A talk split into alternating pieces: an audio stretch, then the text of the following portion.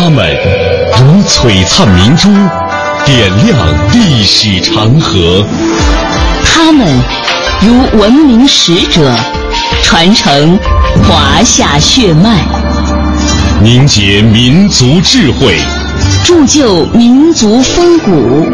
请收听《香港之声》中华人物。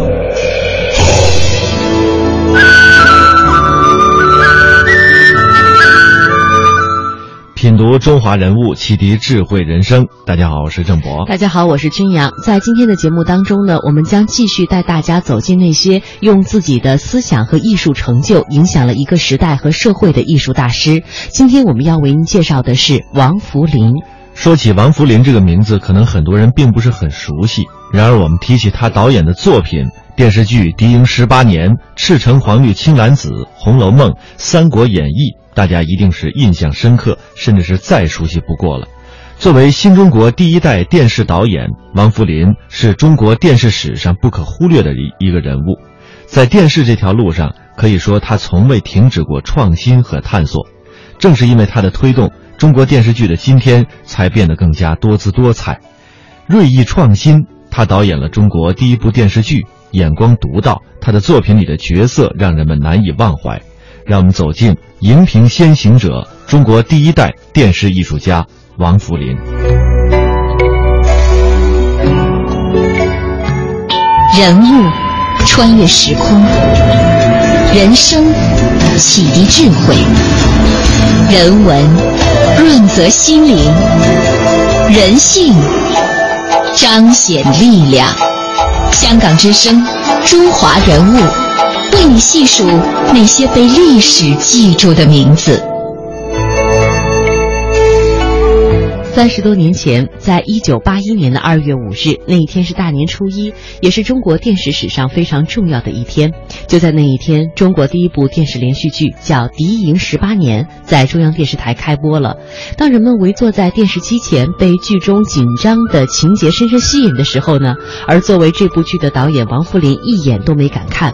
当时这九集的电视连续剧《敌营十八年》播出之后，人们是议论纷纷，有褒有贬，有争议。王福林。早就料到了，因为自从走上了广播电视这条路，他几乎一直在做第一个吃螃蟹的人。一九三一年，王福林出生在上海。上个世纪三四十年代，上海是中国最摩登的都市。那个时候，大多数的中国人还沉醉在传统戏曲的唱腔、念白和水袖之中，而话剧和电影却已经在上海风行开来。当在舞台上和荧屏上的演员们演着人间一幕幕悲欢苦乐、爱恨情仇的时候，少年的王福林那个时候就坐在台下，眼里放着光。然而，命运的安排没能让他实现做演员的梦想。我们来听听他本人的回忆。我生活那个环境呢，周围都戏院，我看戏看的很多，特别是话剧，看的很多。啊，这个这个，哎，觉得这个不错啊，演戏很容易啊，很就是幼稚的很。那我看话剧就知道有导演。一九四九年五月，解放后的上海，到处都是一片崭新的气象。上海市立戏剧专科学校开始了解放后的第一次招生。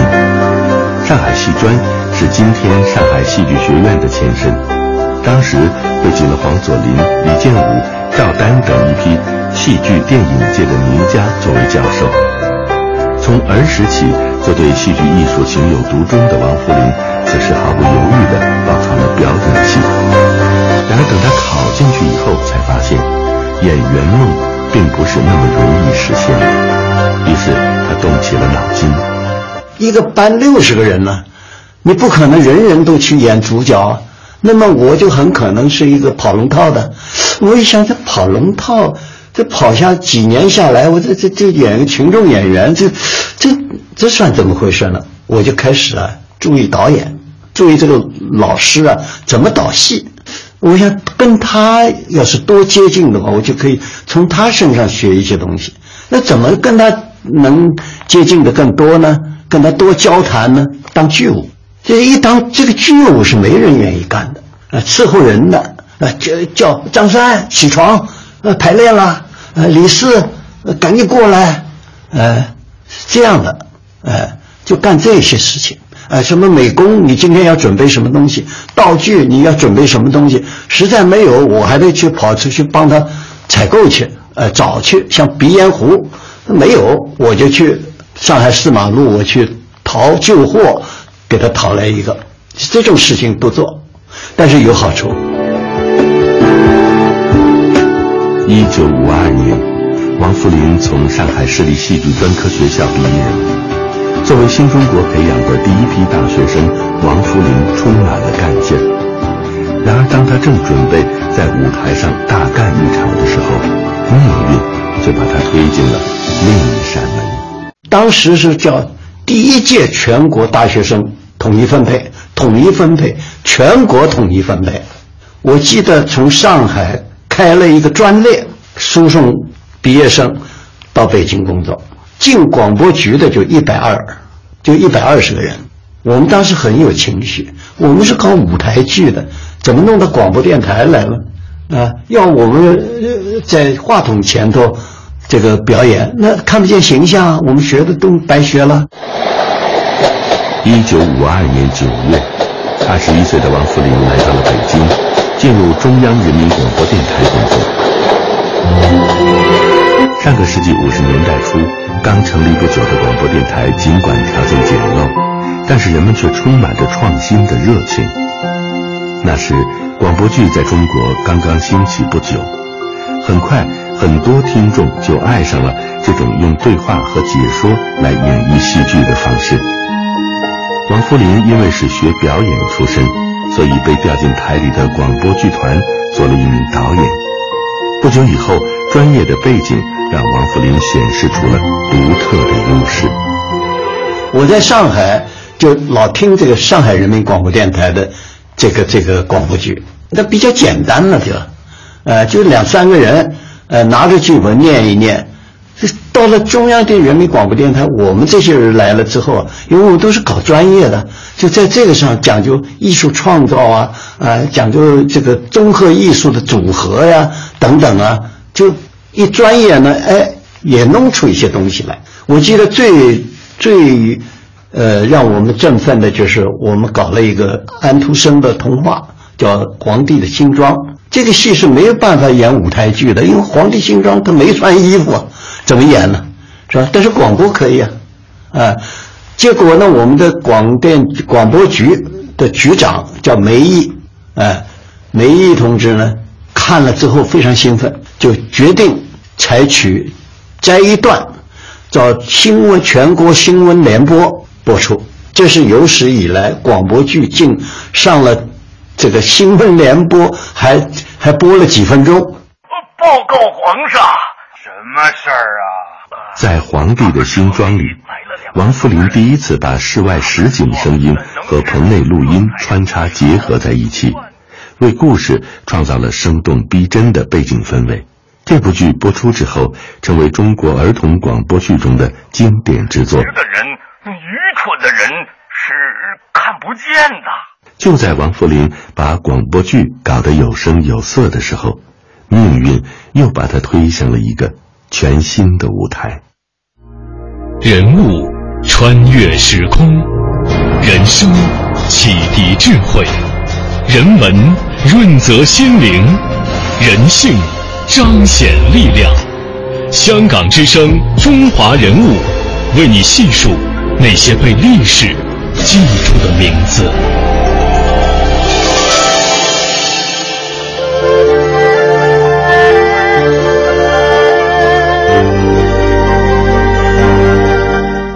五十年代，他经历了电视台创业的艰辛；六十年代，他首度把小品搬上了电视的荧屏。在一九五八年五月一号，北京电视台开始了试播。北京电视台呢，也就是今天中央电视台的前身。当时，随着王福林所在的广播剧团被改为了广播电视剧团，他也转行当起了电视导演。在王福林的印象里，建台之初，电视台办公条件是极其简陋的。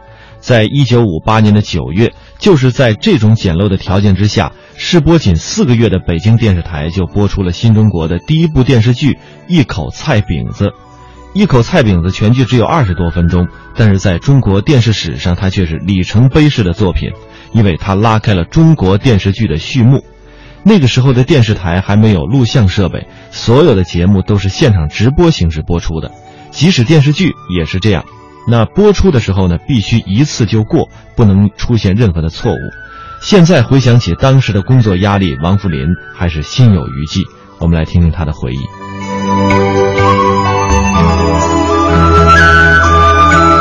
找一间大房间，那个房间也就是一百多平米吧，嗯，把它挂上天幕，装上灯光，这就演播室。可能再找一个小房间，稍微改装一下，那就是，呃，播主持人不叫主持人，叫播音员。呃，沈丽当时是吧？赵忠祥啊，就是就是在那个小屋里头，一个镜头都不能错，必须要按照原来设计好的、排练好的，哎。中景、近景、全景，你 A 走到甲的地方，B 走到乙的地方，错一步都不行。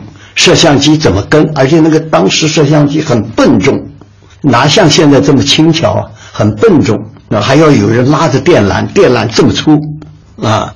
一出错了之后，脑子马上全乱了，那找不着那个那个本上的一二三四看不见了都，那那切换画面很可能一错再错。呃，过一好长一会儿才恢复过来，继续按按原计划进行，这个了了不得。所以我那个时候我都吃安眠药睡觉，不吃安眠药睡不着觉，神经过度紧张。一九五九年十月，在北京电视台正式开播一年之后，王富林导演了一部前所未有的电视剧《新的一代》，是国庆十周年的献礼作品。那时的电视剧通常只有一集，时长不过半小时，而这部剧却长达九十分钟，而且还是直播播出。更为挑战的是，当时的电视剧都是室内剧，像舞台剧一样，大多只搭设一个背景。然而这部剧的内容却横跨了三个季节。老电视台的一个六百平米的演播室，那很大了，当时搭了大概七八场景。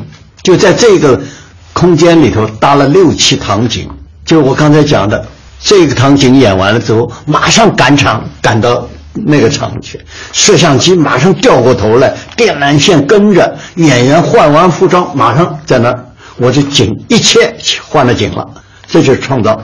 原来都是一场景，因为这个这个这个，因为技术条件限制啊，呃，这个各方面的能力都不够啊。新的一代呢，尝试了多景、多景的电视剧。一九六一年，王福林从广播电视剧团正式调进了北京电视台。第二年，电视台连续举办了两场笑的晚会。这次晚会导演的任务落到了他的肩上。在这之前，笑的晚会曾经举办过一次，内容很单纯，只有相声表演。播出后反响不错。那么，怎么才能让这后两次晚会更加新颖呢？王福林又动起了脑筋。校的晚会光弄相声太单调了。当时的局长就号召我们要办这个买票看不到的节目，就你能买票到电影院能看的，到戏剧舞台上能看的，这个固然也很好，但是你最好要办买票看不到的你特有的东西。那什么特有的东西，我就马上想到，我当年在学校里，啊上的表演课里头就是做小品。在今天看来，电视小品不算新鲜，但在当时却是破天荒的头一回，集中了当时影剧界的众多的明星，包括谢天儿啊，啊仁义的很多演员啊，都来都来这个这个来参与这个小的晚会。当时万人空巷，当时就出现了戏剧小品。比较突出的一个例子呢，就是《吃鸡》，就八四年的这个春节晚会还用了这个节目，又重播了这个节目。现在表演一个喜剧小品《吃鸡》。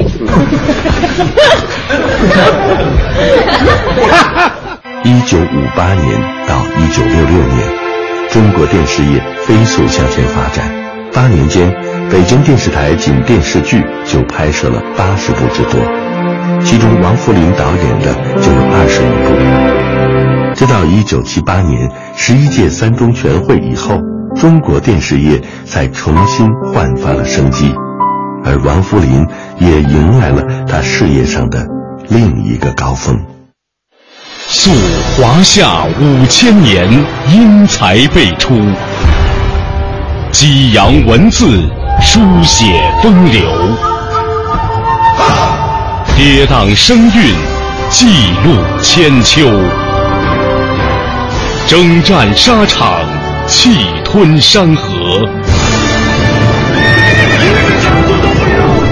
这里是香港之声，中华人物。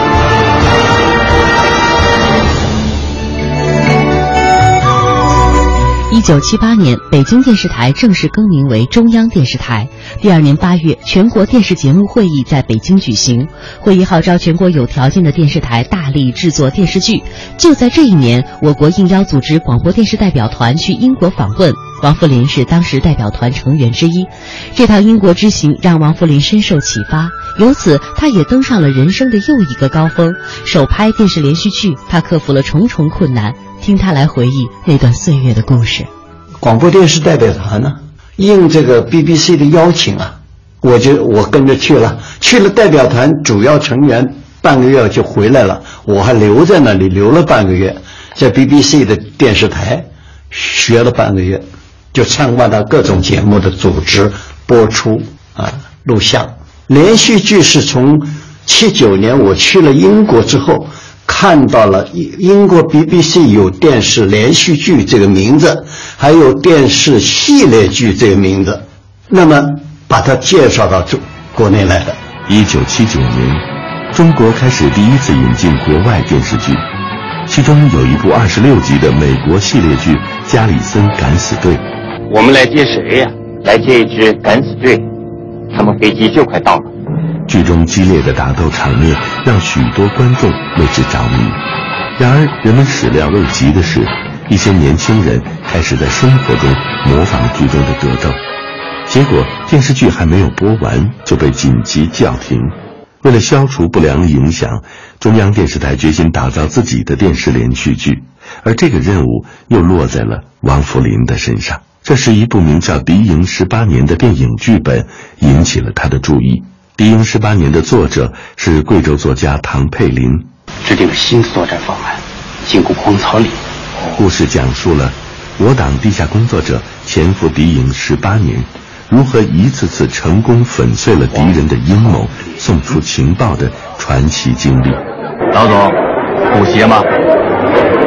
哦，我想盯个前长，后掌盯不定，只盯前掌，不盯后掌。你就是表哥，不像吗？哎，我觉得这种题材没有啊，就地下工作啊，那紧张啊，有戏剧性啊，呃，但是作为我来讲很困难了，搞连续剧等于拍一部电影还还厉害啊。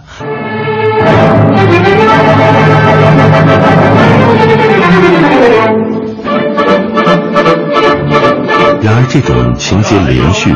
并且被分成若干集设置的电视连续剧，在当时还从来没有人拍过。这到底该怎么拍？王扶林犯了难。有人说应该像舞台剧，有人说应该像电影剧本，呃，啊，众说纷纭。反正我们就走着来吧。这个题材适合怎么适合，我们就怎么来吧。我把作者请来，请他到北京来，在招待所里头让他改的。我给他提出来。怎么怎么改？有什么要求？就是每一集要有悬念，每一集的尾巴要留下悬念了，且听下回分解。嗯，每一集要独又要独立成章，还要有高潮，还要有矛盾，尾巴上还要呃这个留下悬念，让人继续往下看。按照章回小说的这种规律，十天后，编剧唐佩林。就把《敌营十八年》从一个电影剧本改成了九集的电视连续剧。然而实际拍摄起来，王扶林却遇到了前所未有的困难。拍摄《敌营十八年》的时候，谁都没有经验，剧组里连工种都不齐全，就连演员的服装也是临时拼凑起来的。这个那个男主角的军装没有不是现做的，是借来的。借来之后一穿系不上扣子，帽子太小戴不上去，那怎么办呢？屁，明天就要开拍了，在庐山上面呢，你怎么弄啊？帽子不戴吧，拿手的。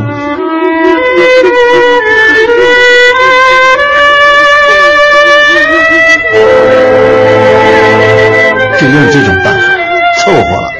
那么你今天看起来这不是不严肃吗？是不是？这是不是一个缺陷呢？后头比如有十个匪匪兵，你只有三条裤子，那怎么办呢？就出上半身吧，就将将就啊，没有条件，创造条件也要上。然而在当时敌营十八年的拍摄，它打破了室内拍摄的局限，不仅有室外实景拍摄。还有激烈的枪战等动作情景。因为导演这部剧，当年王福林还得到了一个特别的外号。呃，庐山，嗯，九江，汉口，嗯，还有哪儿啊？反正跑了几个地方。北京，九十天时间，九万块钱，当时这这这电视台炸窝了，怎么花这么多钱呢？给我起了个外号叫王大胆啊！你胆子真不小啊！花这么多钱啊，当时花了九万块钱，九万块钱搞一部戏，这简直是花天下之大稽啊！简直感觉到这这这简直是莫名其妙，怎么怎么竟然花了这么多钱呢？就是就就这么一种看法，他真敢干哎！历时三个多月，九集电视连续剧《敌营十八年》终于拍摄完毕，王福林也松了一口气。哎呦，那天拍完了，在在汉口拍完了之后，我从来不喝酒的那天，啤酒都喝醉了呢。哎，太高兴了！哎呀，可荣完成了，这这这这这中国有史以来的第一次拍拍这么长的戏，哎呀，总算拍完了，一种轻松感。人物穿越时空，人生启迪智慧，人文。润泽心灵，人性彰显力量。香港之声，中华人物，为你细数那些被历史记住的名字。在王福林的艺术生涯当中，他登上了人生的一个又一个高峰。在中国人的心中，几乎可以说，知道四大名著电视剧的人都知道王福林这个名字。因为四大名著改编电视剧，其中两部最难的作品就是《红楼梦》和《三国演义》，这都是王福林一手打造的。接下来，我们就来说一说王福林和《三国演义》以及《红楼梦》的故事。从1990年到1994年的《三国演义》是中国电视剧拍摄历时最长，也是投资最巨大的历史电视剧。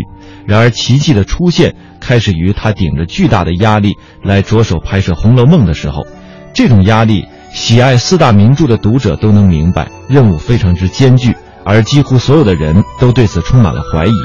在当时，具有较具威望的剧组人员也没有人敢挑战这个任务。但是令人高兴的是啊，剧组请到了当时最为庞大的顾问团，大师云集，可谓是空前绝后。他们是出于对《红楼梦》的真心热爱，条件所限，他们没能得到太多的回报。甚至当《红楼梦》播出的时候，呃，已经有多少人的名字在当时被打上了框框？他们没有任何的报酬，却热情无私地贡献了他们的学识和意见。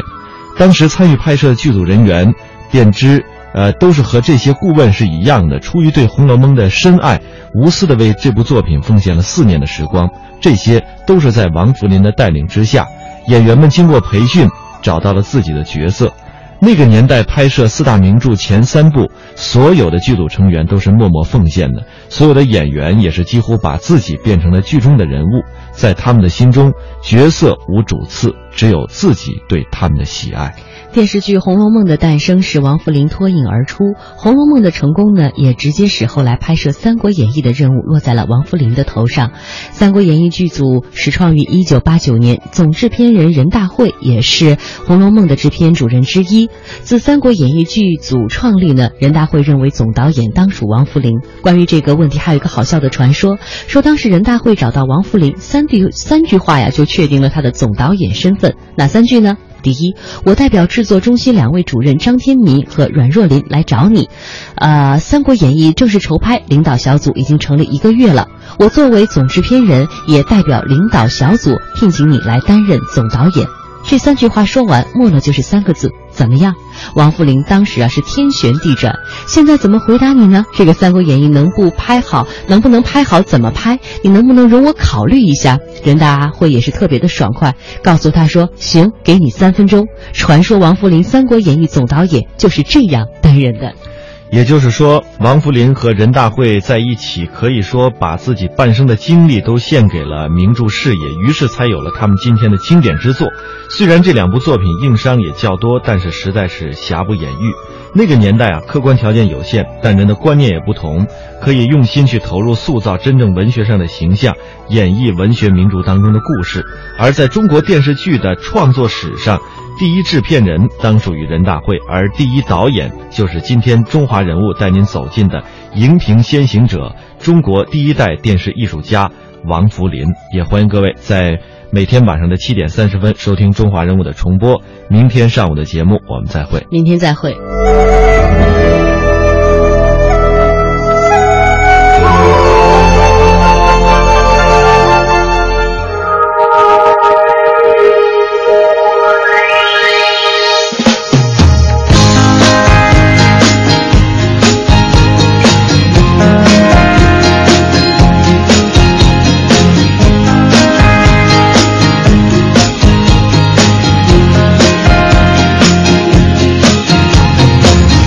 什么我只能对感情认输，像没人要下注的摆布队伍？当别人一脚得到胜利的欢呼，我正要面临红牌，默默的退出。是不是我信仰的绅士风度，像老外看不懂的中国功夫？其实我柔情要比长征还艰苦。只等那梦将你的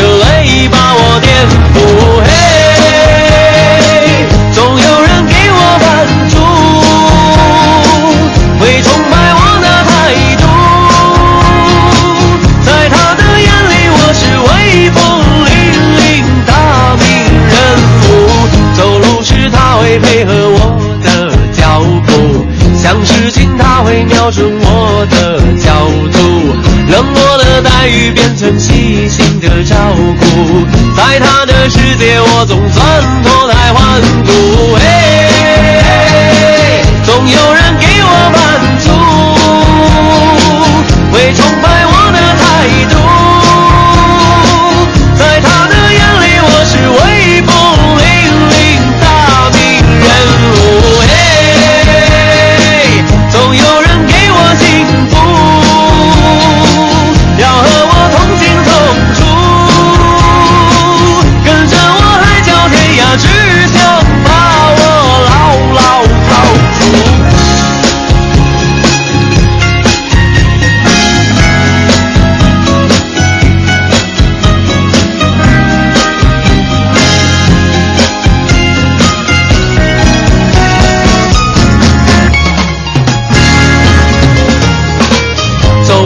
他会配合我的脚步，想事情他会瞄准我的角度，冷漠的待遇变成细心的照顾，在他的世界我总算脱胎换骨。嘿，总有